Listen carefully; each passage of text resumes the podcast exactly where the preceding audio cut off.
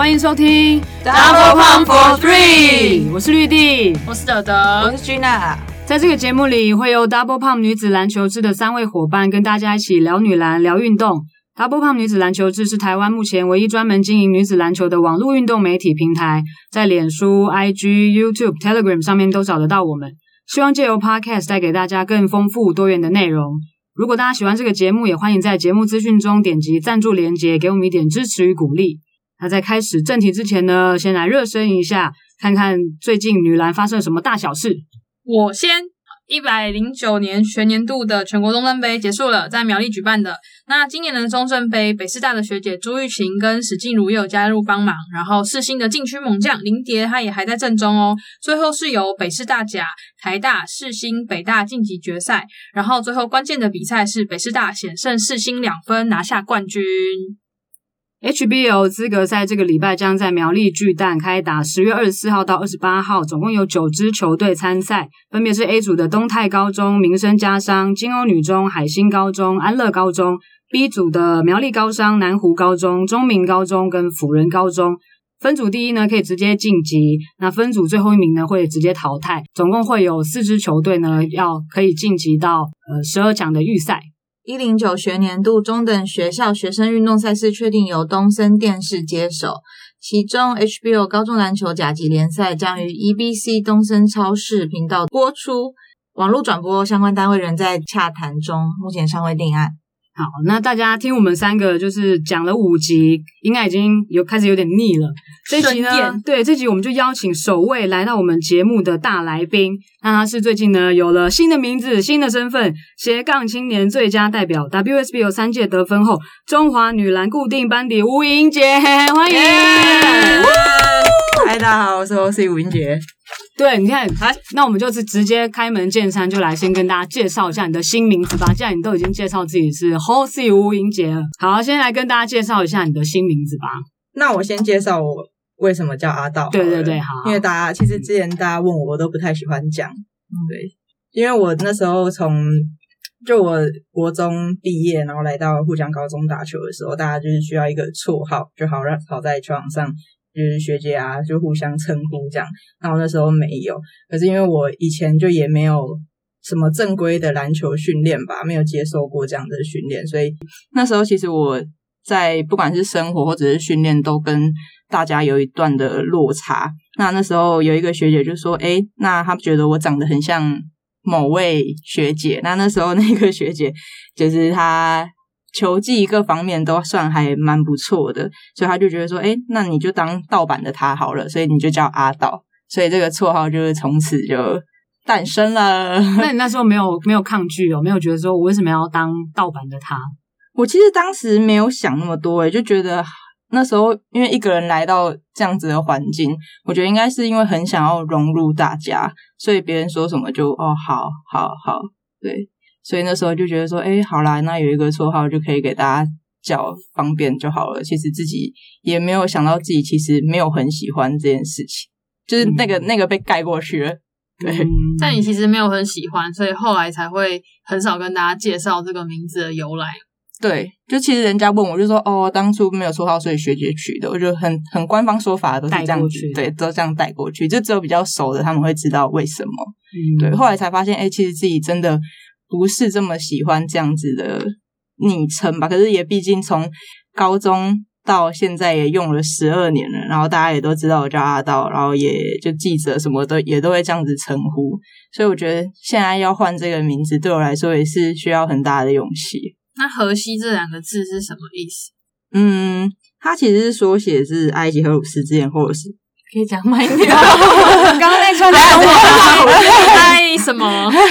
它其实是缩写字埃及荷鲁斯之眼，或代表象征觉呃，代表剪掉一下，你就继续讲，继续讲，我会剪，我会剪。代表真相跟觉察力，还有光。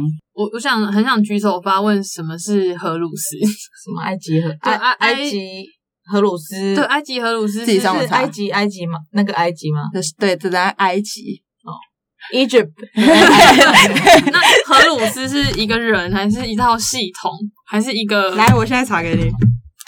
你要跟我听众介绍，我们听众看不到你在查。对啊，我现在查咩？我怕我讲错啊。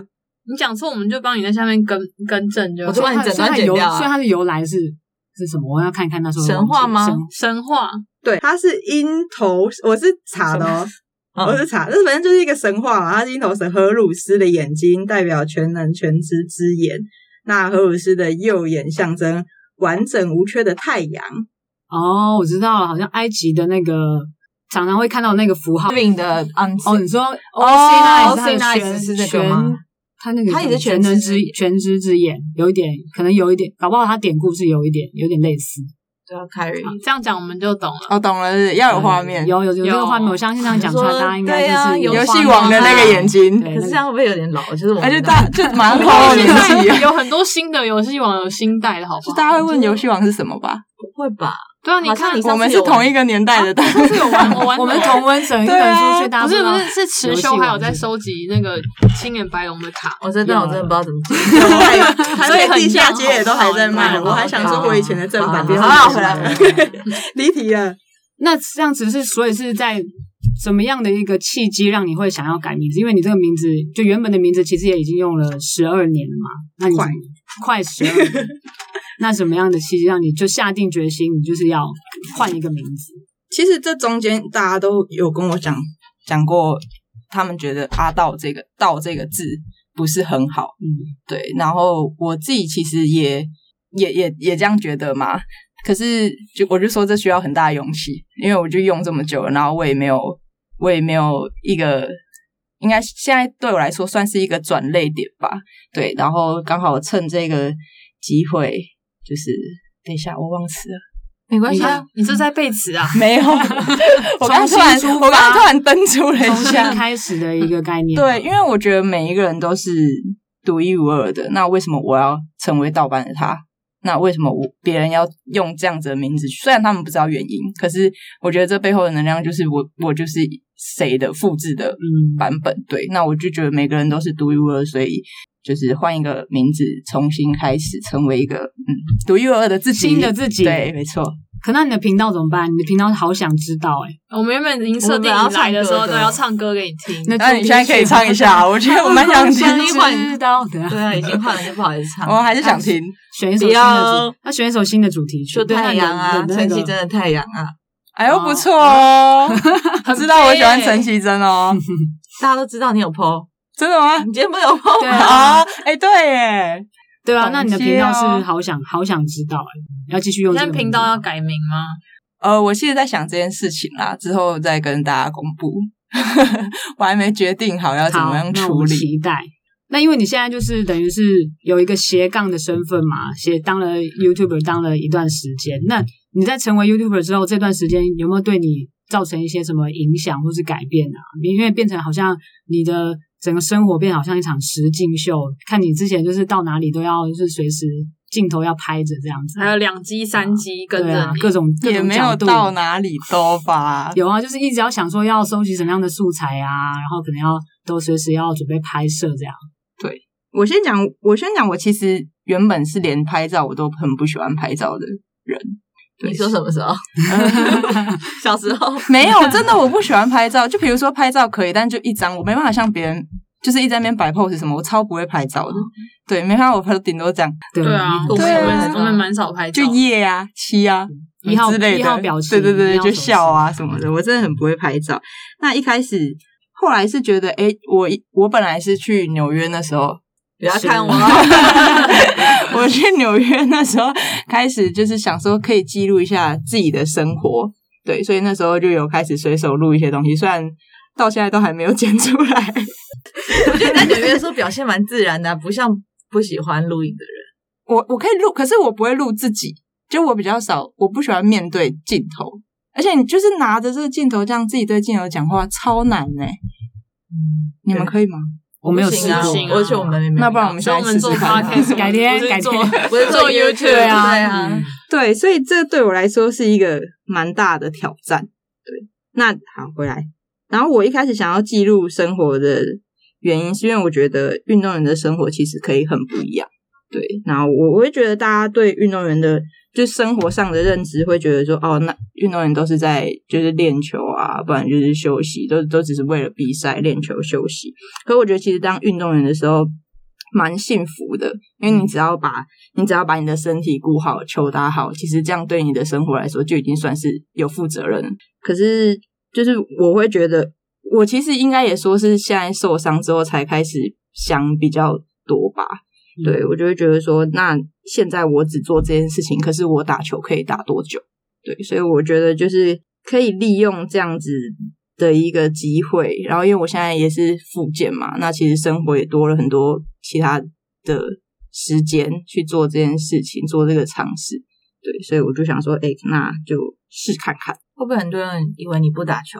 哦，很多，超会级传讯息问你，也不是，因因我不知道他们是觉得我不打球，但是他们第一第一件事情问我说：“哎，你现在就改行，就他们会用改行 这个词，对，你改行做 YouTuber 哦这件事。”我就说：“哎，我没有，我只是现在在复健，我还不能练球，可是我也斜杠斜杠这样。”对，就网络上没有，就是就算是国外，没有其他人像你这样子是同时维持选手的身份，然后又又有在拍片当 YouTuber 的吗。就 NBA 不是有有啊，好像有，有，我忘记他什么名字了。那台湾很少，台湾没有吧。对，台湾台湾羽球你干嘛气？对，干嘛气？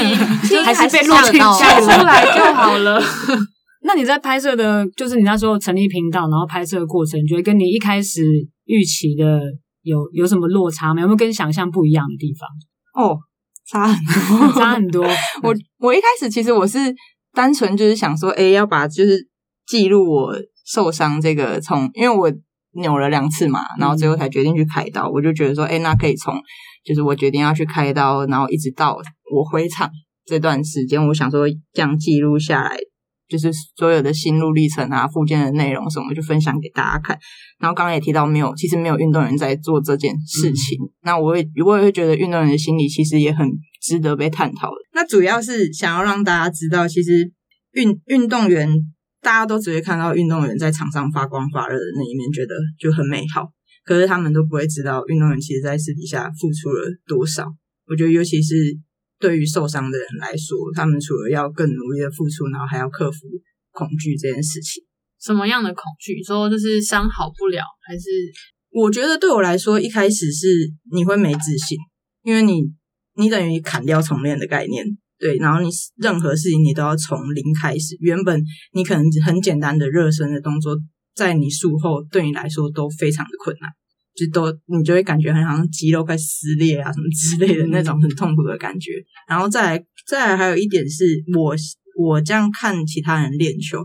我其实那个脑海我受伤的画面会一直跑出来，嗯，对，就是因为我我是自就是急停的动作或者是什么，我就会想到我当时受伤的那个画面。对，但是这这这一段时间，因随着附件的强度拉上来，自己可以做的事情越来越多的时候，你信心开始增加，这个是可以慢慢的去盖掉它的。那你现在复健到什么阶段？这复健它有阶段吗？就是你就是它要怎么样规划？然后你现在是在什么阶段？我我现在嘛，对啊，我现在其实已经可以开始跑步，然后重量训练也有算强度也有加比较，重量强度其实也有算加比较上来了，对，就开始开始可以做一些负重的深蹲啊，一些弓箭步下肢的重重量。那这两周开始已经有慢慢衔接球场上一些技术的东西，嗯，但不是说到很激烈的那种啦，就是从一些细节上开始修正。因为我觉得现在主要回场，毕竟我也要二十八了，对，要快二十八了，所以之后回场还是以保护自己为主吧。那打法就必须要改变，不能像以前这么样硬冲，所以打法的选择上要更聪明一点。所以那。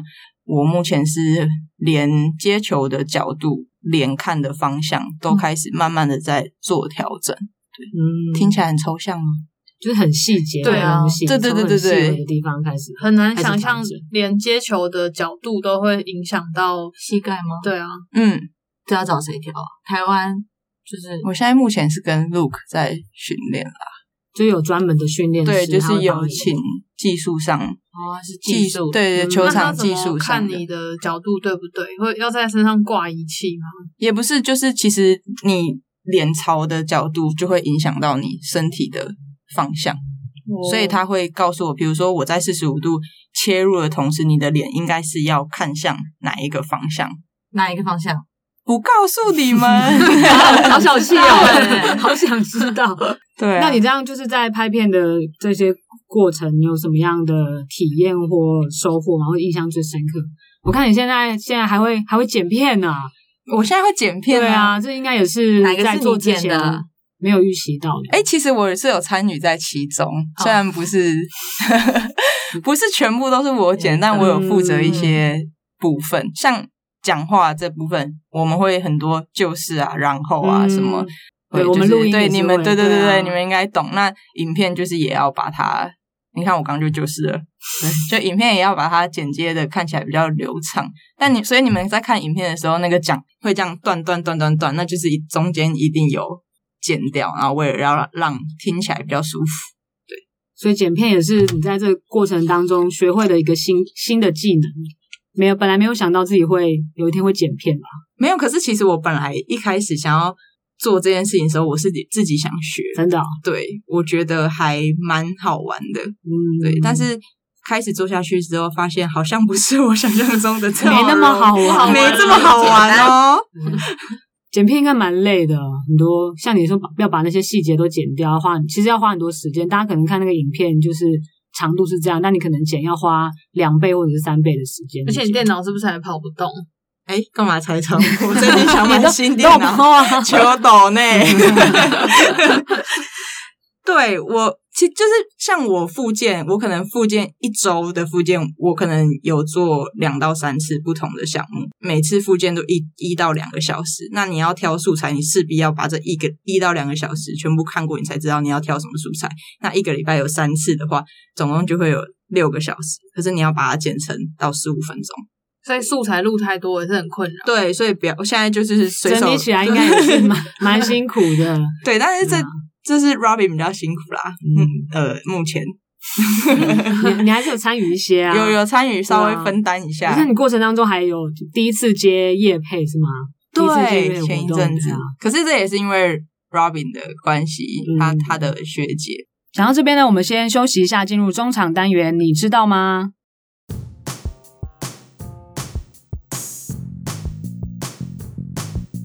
你知道吗？台湾女篮全盛期曾经有过七支球队哦。台湾女子甲组联赛由企业赞助的球队，同时最多有过七支。依照成立的时间先后顺序，分别是亚东、国泰、南亚、电信、台元、华航及台电。其中亚东女篮是国内首度由工商界筹组，在五十民国五十四年成立，支持女篮运动的开始。亚东女篮网罗各地实力坚强的好手，在一九六八年、一九六九年的全省联赛中，击败国泰前身的纯德女篮，结束了当时的纯德王朝，展开亚东与国泰抗衡的时代。队上的人气球星亚东五虎阵中最受欢迎的徐台荣是前 SBL 球员哈孝远的妈妈。可惜后来在球员生涯规划以及选材不足等各种不利的条件之下，在二零零四年解散。最早退出的是华航女篮。一九九六年因为广告效益不在，加上营运不佳，二十三年的华航女篮画下休止符。南亚女篮则是在二零零一年结束。现在还看得到这几支球队留下的影子，包含文化助理教练初永轩以及国泰的蓝浩宇，都是南亚体系出来的选手。北市阳明高中教练李台英，还有曾经打进 UBA 公开一级的交大女篮教练郑志仁，过去都是华航培育的球员。好，我们现在我们要跟大家就是介绍一下河西无影节。对，其实我们因为我们之前有办运动女生的讲座，然后我们会请球员来跟大家分享自己的篮球的故事。那我们现在就进行这个运动女生简化版，再跟大家稍微对分享一下你的篮球故事，就是包含像你是从什么时候开始接触篮球的呢？我其实从我小那时候就很爱打篮球，莫名的非常爱，没有原因吗？没有原因，没有爱上，深深爱上。就是爱。有啦，就是跟朋友一起打，打完之后就整个着迷，对，然后那时候我记得国小让我印象很深刻的是，因为小时候爸爸妈妈都做生意嘛，比较忙，所以我下课都是会送去补习班补习。那那时候那天就很想打篮球，就跟我同学一起在学校打篮球，然后打到晚上六点，然后就跟老师说啊，我们被留下来罚写，作业没交罚写什么的，然后已经打。哦对对对，就为了篮球打篮球而说谎，大家不要学。对，反正就很想打篮球，然后就这样骗补习班的老师，就打打打打得太忘我了，就已经超过六点半多，天天都已经黑了。然后补习班老师直接来学校抓人，就被俩包，然后回去就用以前还是会体罚嘛，然后就用藤条打到手都淤青，然后隔天还是用指甲照打。这有没有这么爱淤青了，指甲还是可以用的，就是这样，真的就是这样子。因为运球不能用到手掌，这样不能就对，就就是刚好练手，球可能现在手感这么好的原因是因为这样，从小练出来自己讲，对，所以大家应该要从小就手掌小时候应该要这样子对练，对，小时候很特殊的特意的练法。那你那时候是怎么样开始？你是花莲花莲的人嘛？对，那你怎么样上来台北那个过程？怎么被怎么被教练？怎么被互江发掘？哦，这也是蛮特别的一个故事。就我其实我国小二年级的时候有出了一场车祸，对，那时候也算是蛮严重的，所以家里的人不不不太应该不是说不支持，就是也是担心我怕我的身体负荷不了这样子的运动量，所以他们不希望我去参加校队。我国中升国中的时候，国一那时候的校队是。以前也是一个台员学姐退下来当一个教练，所以那时候我就很想要进去。那以前不是都会填那个就是家长同意书，你才可以入校 队。你该不会又自己签名了吧？没有，就是没有做这件事情。错误示范的故事但等下还是有个错误示范，非常荒谬。对，反正我妈就我妈就不同意嘛，那我她就是怕我说，哎，身体的部分，跟她也怕说我去练球什么课业会没办法顾好，因为我是一个比较没办法一心二用的人。对，所以但到国三的时候，哦，我那时候在国二升国三的时候，我的身高就突然一个暑假长了十几公分。对，所以我那时候就一百，那时候大概一百七十四吧。那平常也是、对，好羡慕。就是一个暑假，可能平常在你有特中间别做什么吗？长高的秘诀喝很多牛奶，睡觉睡很多觉，对啊，没有都是不外没有这些。基因嗯对啊，那就是基因的问题。可是我爸也，我爸我妈也，你妈很高啊我，妈一六几这样很高了吧。对啊，很高哎，算蛮算真的吗蛮高。你妈我妈才一百五而已，哦，可那你 我长到一百五十六已经算很不错了。啊我妈最近对也有很努力啊，棒所以我才这样子。可是你哥一九零啊，大家离题了，好 没有人想知道你们家长家人的身高，好不好有有，说不定的听众好，知道啊 你。超高，你超高超高，那我平常就因为也还是很爱打篮球，所以我是连下课十分钟我都会跟男生一起去打三打三什么那种自己打篮球。对，那所以就是跟球队的、啊、什么他们都很好。那有一次我记得是县运，然后我就去看我同学去打打比赛，那时候已经国三了，然后他他就跟他就问我说：“诶，那你要不要下去打？”然后他就说：“我去帮你问教练。”我想说怎么可能？应该不会有教练答应这件事情。然后他就跑去问教练，教练就说：“哦，好啊，可以啊。那如果借得到球衣的话，你就上去啊。”这样那么随性都。没有跟他们练过球，完全没有。然后我就跟了一个学妹，真的就那个学妹比较打不到球，就还年纪还小吧。然后好像讲的自己很大，那时候也才国三，对，反正他可能国一、国二，我有点忘记了。然后反正我就跟他借了球衣之后，然后跟男生借球鞋，因为那时候脚已经算蛮大，就跟男生借球鞋，就上去打打打打打，然后呃不小心拿了冠军。你有得很多分吗？在那个比赛还不错。但我现在没有什么印象，但以前我打国中的时候，几乎就是对上一半以上的分数都会是我得。哦这么有天分哎还是要吹一下吧。真的是手指那练出来的，对厉害。没有啦，因为我觉得是因为身高的关系，对，嗯因为花那时候在花莲嘛，然后大家一百七十几已经算很高了，对，反正我们那天就拿了冠军之后，我就不小心上了报纸了，然后我妈就后来是我被我妈俩包，因为我就是没有跟我妈讲说我去打球这件事情，然后我妈是看到报纸之后就。发现诶，这不是我的女儿吗 对，就马上被抓 你还包，所以跟人家合不能傻傻 不能做坏事。你该不会还在那个头条的标题上吧？就是报纸，你知道会有一个谁，然后得了几分之类的，帮助球队拿出现太好。想说，可是我现在回想也很荒谬，不用登录吗？你们哎哎你们花类似，对啊，就是钻漏洞一个造就以前那个制度比较没有那么完善，所以大家不能太乖搞不好你在记录，不是记录纸上是 别的因为歪掉。名字啊。哦是那个号码，因对对为以前还没有名字哦，有可能不用验身份什么的，哦，你就是登录而已。是。哦，枪手，然后还打到上报纸。对，然后反正后后续就是因为这样子，我就跟我妈协调说，那你让我打球，可是我保证我成绩不会掉，如果我掉了，我就退出球队。对，那就后来就跟着球队一起一起就是这样打比赛。可是我们球队说真的也不是很正统，我们都是比赛前两个礼拜才开始有在练球，真的是蛮随性，对，蛮随心的，而且练也不知道在练什么，就没有什么，不是像正正规，不像一一般的，就是女篮的校队说，呃，国小然后国中这样一直升上来，就我不是这样，对，然后反正后来就这样打打打打打，然后以前有那个，现在也有吧，就就是架精英杯，嗯对，嗯精英杯，对，然后那时候互相看看到我是因为精英杯，对，然后后来也有参加乙组的国中联赛，那时候我记得我们拿前四吧，那很厉害天分天分很好的一批球员吧？那不会是两个礼拜以前才练球，然后拿全国前四，太夸张了对，吧？这是一个全队的错误示范。所以这值得很值得探讨，不一定要练太多，还是可以拿前四哦。也不能只练两个礼拜啊。对啊，反正就后来就因为这样子，然后打了国中联赛，就还有更多球队有看上我。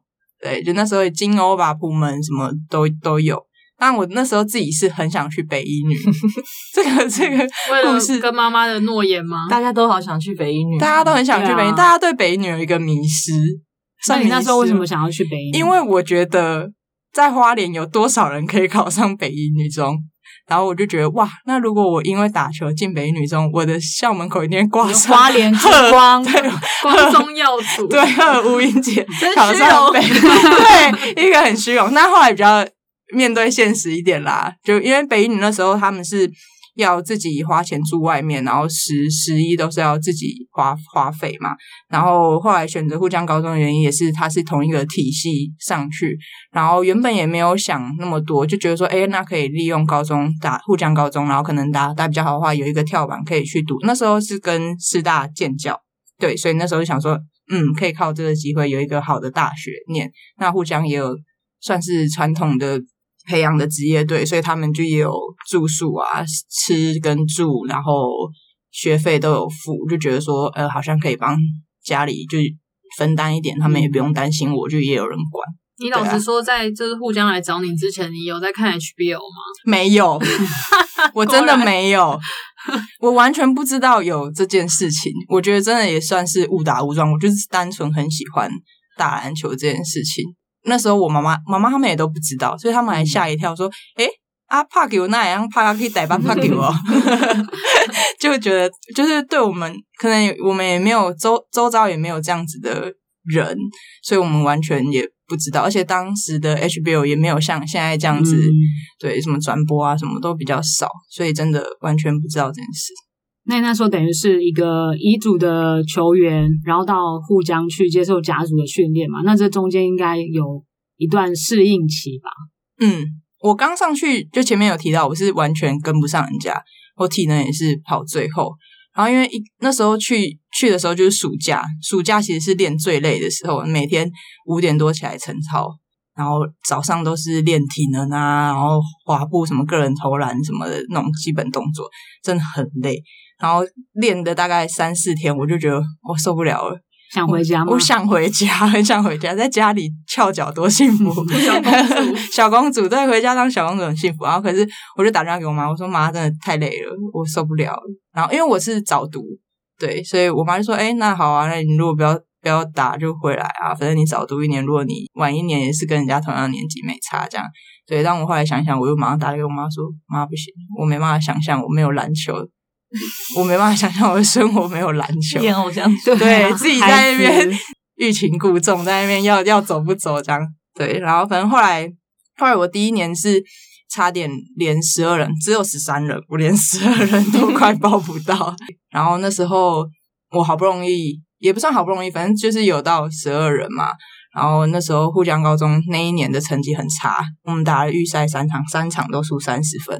可是我连都已经输三十分，我连上场的机会都很少。对我来说，就我觉得我来打球不是要这样子的，所以我后来就开始很认真的去练体能，然后就是自要求自己吧。那我一开始练体能的方式，我是会先设定一个目标，比如说我今天是那个第十三人，我跑在最后，那我今天就先设定我要追过那第十二个人，然后慢慢慢慢这样累积下来。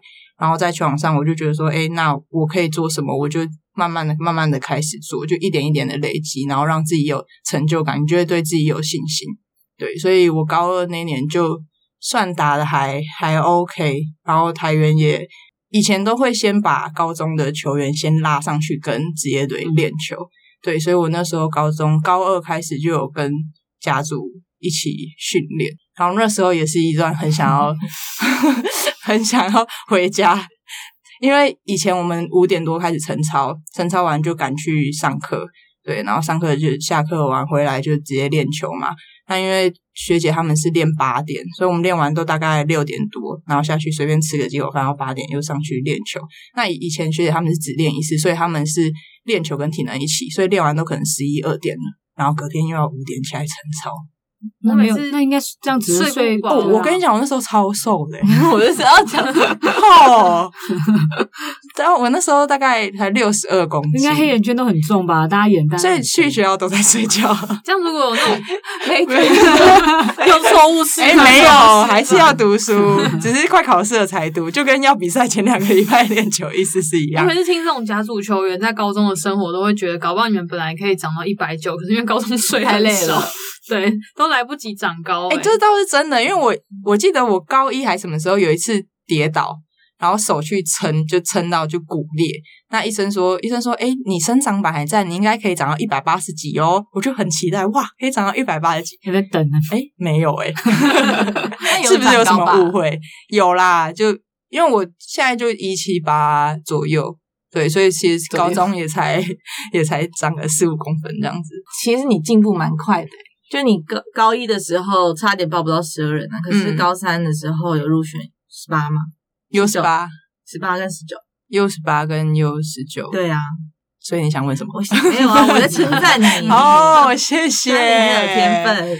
对，其实我那时候大家也都会，我讲说我是国国三才打球，就不是正统这样上来的。他们其实有一点不相信你，对，又有吓到，就觉得说，哎，那你是。因为其实大家觉得我打球是蛮聪明的啦，我现在自己讲有点不好意思，当然我必须要玩。对不起，因为有别人说，别人说，是别人说，不是我自己说，我自己是看不出来自己有多聪明啦。快不要这么说，不要这么说，太客气，太客气，我不会剪掉，剪成那个 highlight。那你有没有觉得自己就是最爆发成长的时期？就你有很明显感觉到自己好像已经。跟之前不一样的是什么时候？我觉得应该是我想，我觉得应该是我想要去 WCBA 准备的那三年。其实我我那时候大学哦，我后来刚刚有提到 U 十八十九，我我那时候就有因为腰伤的困扰，所以我在大学的时候表现就是普通。对啊，因为又腰伤，所以上场时间也不多，那就一直卡在一个不上不下的阶段。那我那时候也会觉得说。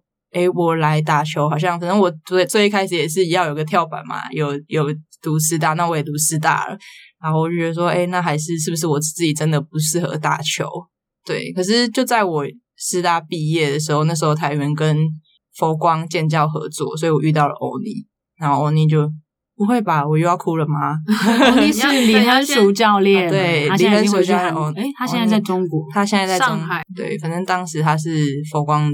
的教练，对我遇到他，然后他就跟我说，他觉得我可以去对岸打球，我就觉得好可怜，你自己都不相信，我我不相信，就我真的不相信。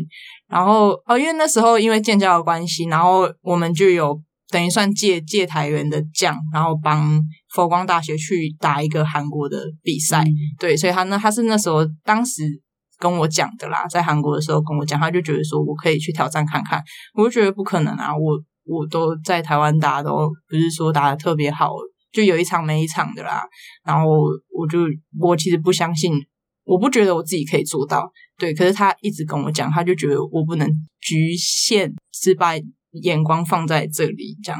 然后他就就反正他跟我说了很多，我就觉得我第一次遇到有这样子的一个人，是比我自己还要相信我自己的，所以我就觉得说好，那我试看看，对。所以我就一直把去大陆。打球这件事情当做一个目标。那其实，在他跟我讲完的那一年，因为他跟上海队的教练还不错，所以那时候上海队有来看我们打 WSBL。那那时候是还没分割嘛，对，所以就同时都有打。那打 WSBL 的时候，他有跟我说：“哎，教那个教练有来，就是希望我们今天可以好好的表现。”对，其实那时候我是跟宇纯一起，就是教练也想把宇纯跟我一起送去，可是后来呃制度规定就只能一队只能一个。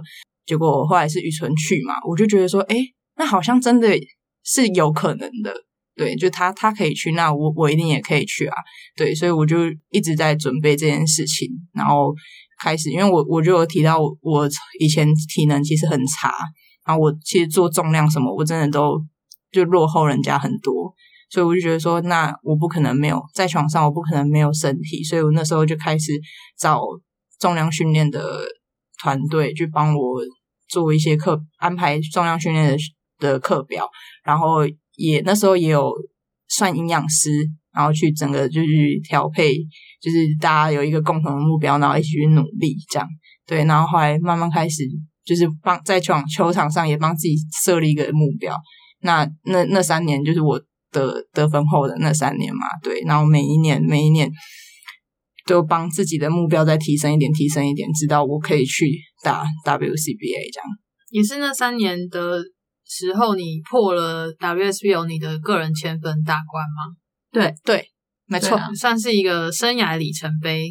对，可是我就觉得说，真的好像要，因为我我觉得我是一个很没有自信的人。当你在你不知道该怎么做，然后你没有方向的时候，我觉得我很幸运可以遇到你啊。对，就是如果他没有跟我讲这些，搞不好我现在也不会坐在这里，搞不好我真的就大学毕业我就不打了。对啊，你现在要哭了吗？呃，还没。你很期待吗？你应该看过很多次吧？你的 key 越讲越低，越讲越低，有点抖。运动女生的时候，他已经哭过，我哭很多次，大家可以回顾。可以可以在我们 YouTube 上面可以去回看他那个运动女生的全程的转播。没错，就可以一直在哭。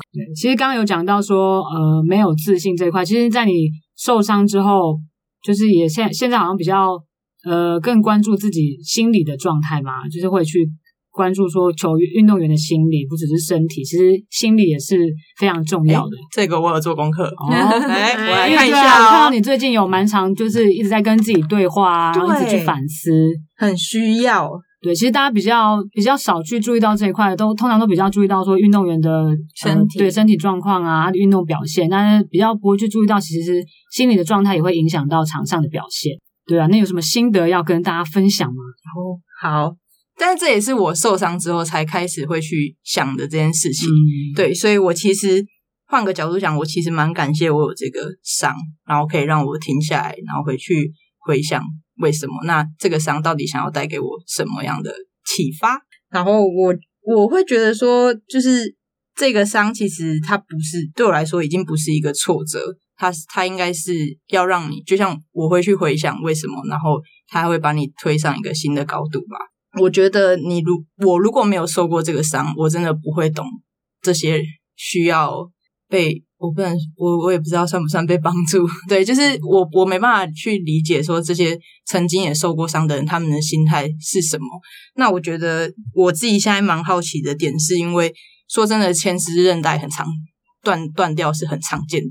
呃，上一集你们应该有提到这件事情呃，有很多人的很多人的膝盖，很多球员对啊，对，我有听到德德说，就是膝盖很烦的，为什么一直很容易受伤？对，所以其实我我我会觉得说这件事情是不是可以被避免的？对，因为如果我可以不用透过我的伤，然后去反思这件事情，我可以不用经历这些痛苦，我就可以到到达一个更高的的成就的话，那为什么我要去经历这些？我我是有在想这件事情啦，那可能很多人一直在，我我觉得我我有回想这件事情，我有感谢我的伤，可是有的人他们会只把注意力一直放在我想要回场，我想要回场，大家没有去想说这这发生了这件事情是要带给你什么。也许很多人就会因此而一直在受伤，因为其实真的也蛮多例子的，对啊。所以其实现在不要说是心理啦，所以身体也是也在调整。包括我现在刚有提到，就我个人的训练，我连最基本的我接球的脚步，然后。可能投篮的发力的方式，其实现在也算是在修正。也许这个伤是要告诉你，你可能在球场上用力的方式不对啊，或者是什么。不要说心理上，其实在技术上，它一定是有影响，所以才会让你受伤，那你回想过去，就是从你开始接受训练到现在的过程里，有人提醒过你这些事情吗？还是你以前没有受过伤，所以就算有人跟你讲，你也不会放在心里？就是像这些你在场上注意的细节。我我其实也会这样觉得，我会觉得说，哎，我打的不错啊，为什么我要去改这些？一定一定会这样子，而且可能从投篮一开始，你从国中开始打球，你就是这样子，那我也投的进，为什么我要去改？对，其实大家应该都会这样，就是我觉得大家会很排斥去改变这件事情，但是他们没有想过，那背后他们要带来给你的是什么？现在就是扮演一个怎么样？就是呃，换你去告诉别人，对。所以，我我其实做影片一开始也是，我我其实说真的，一开始当然不会讲出什么样很很深奥的话，经典名对经典名言没办法像钱姐这样句句经典，对。可是我觉得在这一路下来，自己的改变跟自己接触的东西，其实慢慢好像有感受到自己开始会想一些不一样的事情。其实，所以等于这个伤，它也是给你一个赋予你一个使命，就是让你要去，就你自己除了是你自己去消化吸收之外，也希望你可以分享给更多可能有跟你有一样遭遇的运动员，他们也可以有知道说自己的可以怎么样去面对，或者是自己可以怎么样去调整。还有，主要是我我那时候在受伤前，我也我也有看到一个报道，就是我我会觉得大家都会去评断这个。运动员应该说受伤前跟受伤后他们表现上的差异，但是他们不知道我们背后是付出了多少。就是我也想让大家知道这一点啦。就是其实每个运动员背后一定都会有他很辛苦的故事。那我觉得其实这个故事才是重点，而不是那个场上发光发热的他。就是我觉得那个背后更是值得被关注。现在是很适合集体落泪吗？应该还不至于吧？很励志的结尾。好的，今天非常感谢河西吴英杰来到，是不是很不习惯？对啊，我现在可是我努力努力要改，但是路上还是一一开始一定还是会有人。叫你原本的名字吗？有，因为现在大家都叫我道姐啊。你看，我现在姐字辈了，何姐、何西姐、有姐、西姐不行，一定要何西。西姐是谁？西姐很难听诶。何西姐。西姐、何西姐，什么叶姐？我 何姐，还在干嘛？我觉得这一定不习惯，毕竟也快十二年，大家都这样叫，需要给大家一点时间。对我，我对我可以体谅，但就是大家给我注意一点。是何西。好啦，如果如果大家想要知道河西更多的 IG 好了，好，先关注他的 IG，然后想要知道他的更多故事，你也可以上就是我们 DP 的 You YouTube 频道上面有运动女生的讲座，有他跟大家分享他的篮球故事跟一些生命经验。我们的节目呢，可以在 SoundOn、Spotify、KKBox、Apple Podcast 跟 Google Podcast 上面都可以听得到。那其中呢，SoundOn 呢，它是。台湾本土团队提供完整的数据分析跟免费托管节目，也有广告盈利的机会。那如果喜欢我们的节目呢，也可以在节目资讯上面点击赞助链接支持我们。那我们今天就到这里了，拜拜，拜拜。